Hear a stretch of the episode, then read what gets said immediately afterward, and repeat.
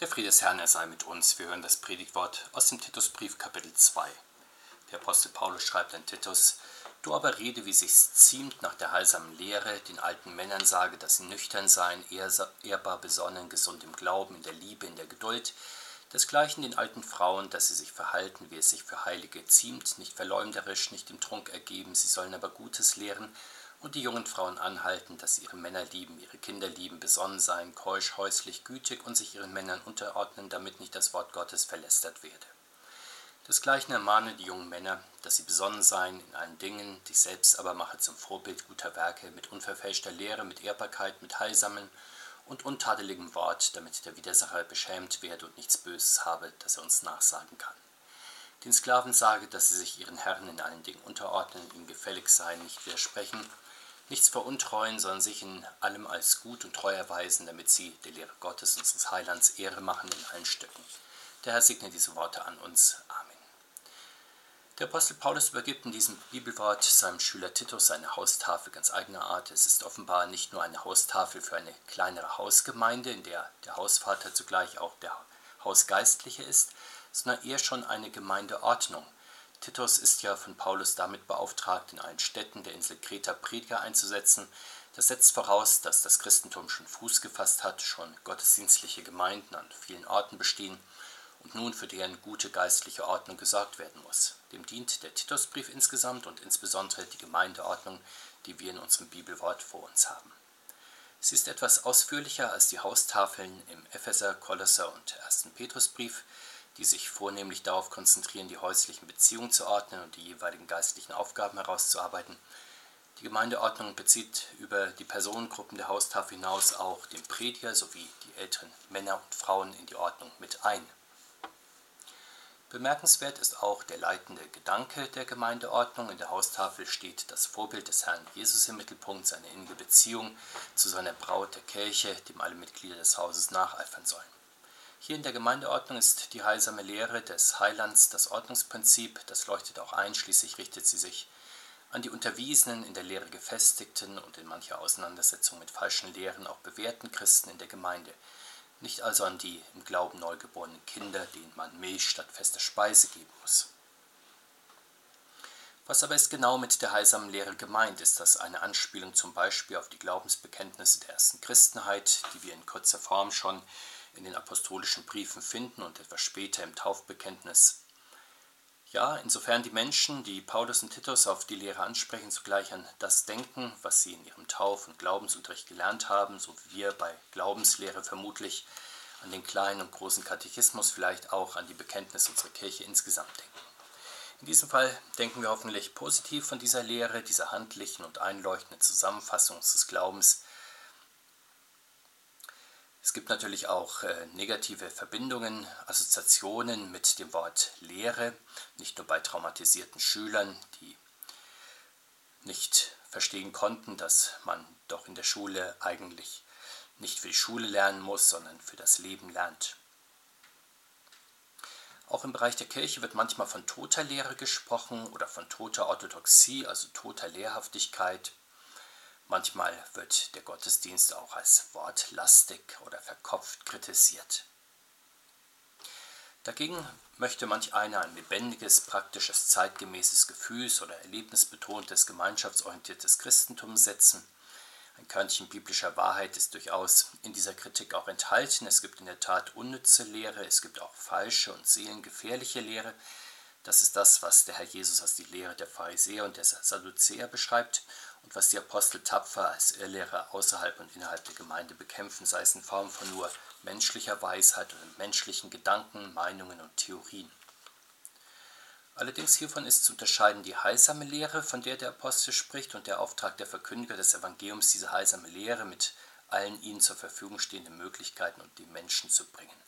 Zugleich haben die Christen die Aufgabe, diese heilsame Lehre auch gerne anzunehmen, als das Wort des Herrn selbst und in dieser Lehre zu bleiben. Weil es sich aber bei dieser heilsamen Lehre nicht nur um eine bloße Theorie handelt, sondern um ein Wort des Lebens und für das Leben, deswegen gibt der Apostel in der Gemeindeordnung diese Lehre sehr konkret für bestimmte Personengruppen weiter, sehen wir näher an wen. Nach dem Prediger spricht der Apostel die älteren Männer und Frauen an, wir würden vielleicht sagen die Senioren. Sie stehen aus verständlichen Gründen in der Gemeindeordnung ganz weit oben. Sie sind als Seniorchefs die Oberhäupter eines Mehrgenerationenhauses. Sie haben die meiste Erfahrung, das meiste Interesse, die meiste Zeit für religiöse Fragen. Im Haus haben sie gegenüber den jungen Leuten nach wie vor ein entscheidendes Wort mitzureden, da sie auch wesentliche Aufgaben übernehmen, sofern sie noch rüstig sind, etwa in der Kinderbetreuung. Das wird daran deutlich, dass den älteren Frauen dringend nahegelegt wird, die jungen Frauen in wichtigen Fragen zu unterweisen. Aber auch über das Haus hinaus sind die Senioren für die Gemeinde von großer Bedeutung. Das war damals so und es ist nach wie vor schon in alttestamentlicher Zeit ist Gemeinde identisch mit den Alten, so wie heute bisweilen die Jungen über den Gottesdienst sagen, dass da nur die Alten hingehen. Das ist natürlich kein Manko, auch wenn man sich wünschen würde, dass mehr junge Menschen regelmäßig auch den Gottesdienst besuchen. Denn für den Gottesdienst braucht man Zeit und Geduld, beides fehlt Menschen manchmal in der Sturm- und Drangphase ihres Lebens. Wie und wo nun spricht Titus die Senioren in den Gemeinden an? Etwa nur zu Hause bei Hausbesuchen oder in Männer- und Frauenvereinen, in Männer- und Frauenkreisen, wie sie uns auch unserer Gemeinde geläufig sind, oder eher in besonderen kirchlichen Vereinen und Werken, wie dem Martin-Luther-Verein oder Gustav-Adolf-Verein oder der Gesellschaft für Innere und Äußere Mission oder im Diakonieverein und andere mehr. Wir wissen, dass es schon in der Urgemeinde Ansätze zu solchen Kreisen gab, etwa den Kreis der diakonischen Witwen, die sich um die Versorgung der Witwen kümmerte. Doch offenbar spricht der Apostel hier nicht nur Menschen einer besonderen Berufsgruppe oder eines bestimmten Vereines an, sondern alle Senioren und deswegen haben wir sie uns vor allem im Gottesdienst der Gemeinde vorzustellen wo sie Paulus und Titus dann auch anreden, nun nicht nur die Senioren isoliert, sondern weil der Leib Christi eins ist und in ihm keine Spaltungen und Splittergrüppchen sein sollen, sondern alle Gemeindeglieder angesprochen werden. In erster Linie nun also sollen die Senioren, weil sie regelmäßige und sehr regelmäßige Kirchgänger sind, das gottesdienstliche Leben maßgeblich mittragen. So ist es auch heute, so war es schon zur Zeit des Neuen Testamentes, wo uns etwa Simeon und Hannah namentlich bekannt sind als treue Gottesdienstbesucher und Beter. Sehen wir noch etwas genauer auf das, was der Apostel den Senioren als Leitlinie für christliches Leben mit auf den Weg gibt. Sowohl den Männern als auch den Frauen wird jeweils ein Rat für den Glauben und das Leben gegeben. Die Männer sollen gesund im Glauben, in der Liebe, in der Geduld sein der heilsamen Lehre entspricht ein gesunder Glaube, also ein Glaube, der von Irrtum frei ist. Das ist dann auch der Glaube, der gesund macht, wie viele Kranke in der Begegnung mit dem Herrn Jesus erleben dürfen. Solch ein gesundmachender Glaube ist natürlich vor allem für die Senioren wichtig, die altersbedingt in der Regel mehr unter Krankheiten leiden als Junge. Dieser Glaube ist aber als Grundlage für die körperliche und seelische Gesundheit des ganzen Hauses dann wesentlich. Darauf verweist der Auftrag, der den älteren Frauen gegeben ist, auch die jungen Frauen zu lehren, besonders im Hinblick auf Ehe- und Kinderfragen. Während die Ermahnung der jungen Männer direkt durch den Prediger geschehen soll, sollen die jungen Frauen offenbar vornehmlich durch die Älteren ermahnt werden. Das ist nicht nur der Schicklichkeit geschuldet, die den Umgang des Predigers mit den jungen Frauen nicht zu eng vorstellt.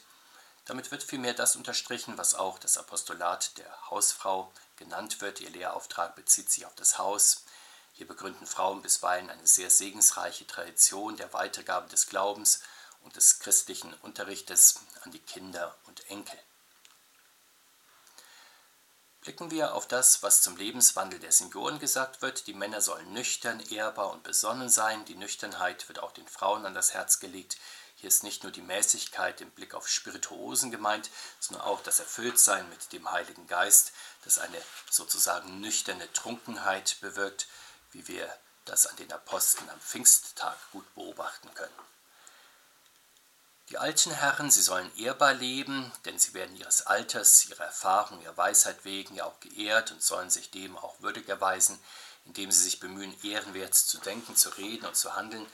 Bei den Frauen wird das noch einmal konkretisiert, sie sollen sich verhalten, wie es den Heiligen gebührt, nicht geschwätzig und verleumderisch unterwegs sein. Schließlich wird den Männern nahegelegt, besonnen zu sein. Das ist die Eigenschaft, auf die der Apostel in der Gemeindeordnung besonderes Gewicht legt. Die Besonnenheit, die Dinge möglichst nicht emotionalisiert und übersteigert, sondern ruhig, sachlich stoisch angeht, war ja schon in der Antike eine beliebte Tugend und ist es auch heute. Allerdings der Apostel Paulus konnte in Glaubensfragen bekanntlich auch sehr leidenschaftlich sein. Insofern dürfen wir christliche Besonnenheit nicht mit kühl distanzierter Langeweile oder farbloser Technokratie verwechseln. Ihre Besonderheit ist vielmehr, dass sie sich genau auf das Wort Gottes besinnt, dass sie also fokussiert auf Gott und sein Wort ist. Daraus folgen dann je nach Umständen große Gelassenheit und Ruhe oder aber auch große Leidenschaft und Bewegung des Herzens.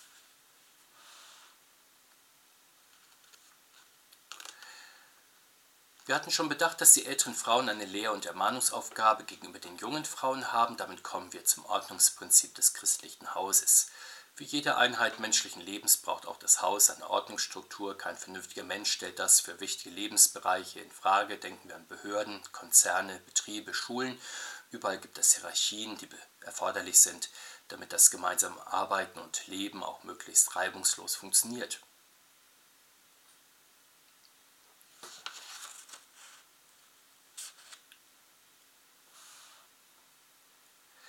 Je mehr Frauen in einer Familie tätig sind, braucht es für ihren Dienst dann auch eine gute Ordnung, gerade wenn hier mehrere Generationen zusammenleben und die Familie kinderreich ist. Besonders Frauen, die diese kleinen Familienunternehmen führen, benötigen Leitlinien, wie das am besten gelingen kann. Zunächst einmal weist der Apostel die Generation aneinander. Die jüngeren Frauen sollen in den älteren nicht nur eine Hilfe bei der Kinderbetreuung und im Haushalt sehen, derer sie sich bei Bedarf bedienen, sondern auch eine wichtige Quelle des Rates, ja des Vorbilds im christlichen Dienst, an dem sie sich orientieren können.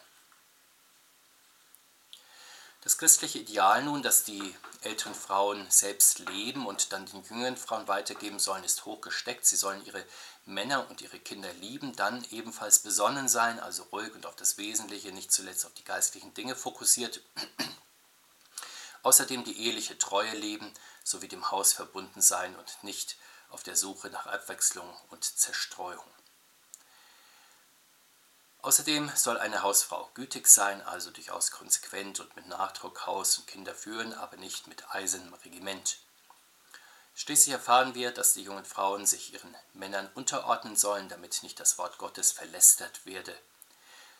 Der Gedanke der Unterordnung im Geschlechterverhältnis stößt manchmal auf viel Widerspruch, das ist, wie schon festgestellt worden ist, doch paradox, denn in anderen Lebensbereichen werden ja Hierarchien nicht nur notgedrungen akzeptiert, sondern auch aktiv gelebt. Denken wir etwa an Frauen und Männer in hervorgehobenen Positionen, die ihrerseits selbstverständlich davon ausgehen, dass ihnen Anordnung Folge geleistet wird, wo sie anzuordnen haben. Die Heilige Schrift nun beschreibt Über- und Unterordnung im Geschlechterverhältnis nicht so, wie das in vielen Ehen selbstverständlich vorkommt, etwa, dass Frauen sich ihren Männern als ihrem Beschützer oder Ernährer, Verwöhner, Förderer, Gönner oder Erblasser unterstellen. Auch umgekehrt gibt es das natürlich, dass Männer sich aus diesen genannten Gründen in der Ehe ihren starken Frauen unterstellen. Doch all das meint die Schrift nicht, wenn sie von Unterordnung der Frau unter dem Mann und des Wortes Gottes willen spricht. Hier ist davon die Rede, dass die Frau sich ihrem Mann als dem geistlichen Oberhaupt der Familie unterstellt. Wir sehen ja schon bei der Schöpfung, dass Gott zunächst den Mann gleichsam als Anfang und Haupt der Menschheit schafft und dann aus dem Mann die Frau, die er dann dem Mann zuordnet und später aus der Frau alles Leben hervorgehen lässt. In der christlichen Ehe soll der Mann der Frau den Herrn Christus vorstellen, der seine Gemeinde seine Braut liebt, das geht natürlich nur, wenn der Mann dann diese geistliche Aufgabe auch versteht, annimmt und auszufüllen sucht und die Frau gerne zusammen mit dem Mann das Wort Gottes hört und bedenkt und häusliche Andacht hält. In diese Richtung zieht die Ermahnung, die in der Gemeindeordnung an die jungen Männer gerichtet ist. Sie ist recht kurz und beinhaltet nur die Aufforderung, dass auch sie in allen Dingen besonnen sein sollen. Also nicht allein ruhig und sachlich in Urteil und Ton, sondern in stetiger Besinnung auch auf das Wort Gottes fokussiert, das die eheliche Beziehung und das familiäre Leben in heilsamer Weise durchdringen und gestalten soll. Sehen wir schließlich auf das, was die Gemeindeordnung zu den Predigern und Sklaven sagt. Es ist sicher kein Zufall, dass beide am Schluss erscheinen. Die Prediger sind Sklaven Jesu Christi, die Sklaven sind die Diener ihrer Herren. Denken wir bei Sklaven an alle abhängig Beschäftigten damals wie heute. Sie sind gewiesen an die Direktiven ihrer Herren, insofern passen Prediger und Dienstnehmer gut zusammen, aber nicht allein, weil beide Befehlsempfänger sind, sondern weil sie einen starken inneren Kompass brauchen, um ihren Beruf gut ausüben zu können. Natürlich benötigen das auch die Männer und Frauen in den Familien, aber sie tun das im besten Fall der Liebe wegen und für die eigene Familie. Prediger und Arbeiter sind fremden Menschen verpflichtet, deshalb brauchen sie ihre starke innere Motivation. Das soll und kann natürlich nicht nur das Bestreben sein, möglichst einfach das eigene Geld zu verdienen, vielmehr kommt es ihnen darauf an, dass sie ihren Beruf möglichst gut machen. Das wird dann funktionieren, wenn sie durch das Wort Gottes gut orientiert sind. Der Apostel Paulus legt ihnen beiden die Lehre Gottes nahe. Die Berufung des Predigers beschreibt der Apostel unter der Wendung, dass er Vorbild guter Werke sein soll. Die von ihm geforderten Werke sind unverfälschte Lehre, Ehrbarkeit und heilsames Wort. Mit der Lehre ist das gemeint, was er predigt und lehrt. Die Ehrbarkeit umschreibt seinen Lebenswandel in allen Lebensbereichen. Das heilsame und untadelige Wort ist die Seelsorge. Der Apostel macht auch deutlich, in welchem Spannungsfeld diese Wortwerke des Predigers stehen. Er ist nicht nur ein Lehrer oder eine moralische Instanz oder ein zugewandter Mensch, wie es das auch im weltlichen Bereich durchaus gibt. Wie oft wird dieses Ideal des Pfarrers als ganz und gar weltlicher Bestandteil der Gesellschaft beschworen, ob nun in Filmen über den Dorfpfarrer zum Beispiel, der überall im dörflichen und privaten Leben der Menschen mitmischt, oder in Erzählungen über den unersetzlichen Bildungswert des evangelischen Pfarrhauses. Die Gemeindeordnung des Apostels zeigt uns den Prediger in seinem geistlichen Amt in der Mitte der Gemeinde stehen. Er wirkt geistlich als Verkündiger des Evangeliums an den Menschen, ja sogar ein Stück überweltlich, denn der Widersacher lauert darauf, dass er den Prediger und die Kirche Jesu Christi beschämen, ihr etwas anhängen und nachsagen kann. Daher haben die Verkündiger ja alle Christen mit nichts weniger als mit den Herren der Welt und den bösen Geistern unter dem Himmel zu kämpfen. Deshalb müssen sie sich mit dem Schild des Glaubens wehren und das Schwert des Wortes Gottes so eifrig führen und beständig beten, erlöse uns von dem Bösen. Erstaunlicherweise spricht der Apostel dann auch die Sklaven auf ihre Verpflichtung gegenüber der Lehre an. Vier Dinge werden von ihnen in ihrem Dienst gefordert. Sie sollen sich ihren Dienstgebern unterordnen, ihnen gefällig sein, nicht widersprechen, sich in allem als gut und treu erweisen. Die Begründung, damit sie der Lehre Gottes Ehre machen. Wir wissen, dass das Motivation und Arbeitsethos für abhängig Beschäftigte heute gemeinhin viel weniger verlangt wird. Jemand soll seinen Job korrekt, ordentlich und ohne zu viele Fehler machen dann gilt, dass er oder sie sein ihr Geld wert ist, aber selbst bei deutlicheren Mengen drücken Arbeitgeber die Augen zu, sofern auf dem Arbeitsmarkt Mangel herrscht oder Kündigung aufgrund des Arbeitsrechts nicht möglich ist. Doch bei der christlichen Begründung des Dienstes geht es nicht um die Abwägung, was durchsetzbar ist, sondern was vom Herrn eigentlich erfordert ist. Hier gilt die Maximalforderung, die Martin Luther in der Auslegung des vierten Gebotes formuliert, dass wir unsere Eltern und Herren nicht verachten oder erzürnen sollen, sondern ihnen dienen, gehorchen, sie lieb und wert halten sollen. Die Unterstellung unter den Dienstherren beruht nicht auf Sympathie, sondern gilt selbst den wunderlichen Charakteren, denn im Arbeitsleben stehen sie als Oberhaupt gleichsam an der Stelle Christi, insofern sie sich im Rahmen der Gebote bewegen. Sie fordern anstelle des Herrn im Arbeitsleben den bereitwilligen und treuen Dienst ein Fügen sich Christen dieser Forderung, so machen sie der Lehre Gottes alle Ehre. Sie kämpfen gegen die Versuchung an, nur Dienst vor Augen zu verrichten, der Menschen beeindruckt, aber nicht dem Willen Gottes genügt. Der Herr Christus helfe uns durch sein Wort und Geist zu jedem guten Werk in unseren jeweiligen Berufungen. Amen.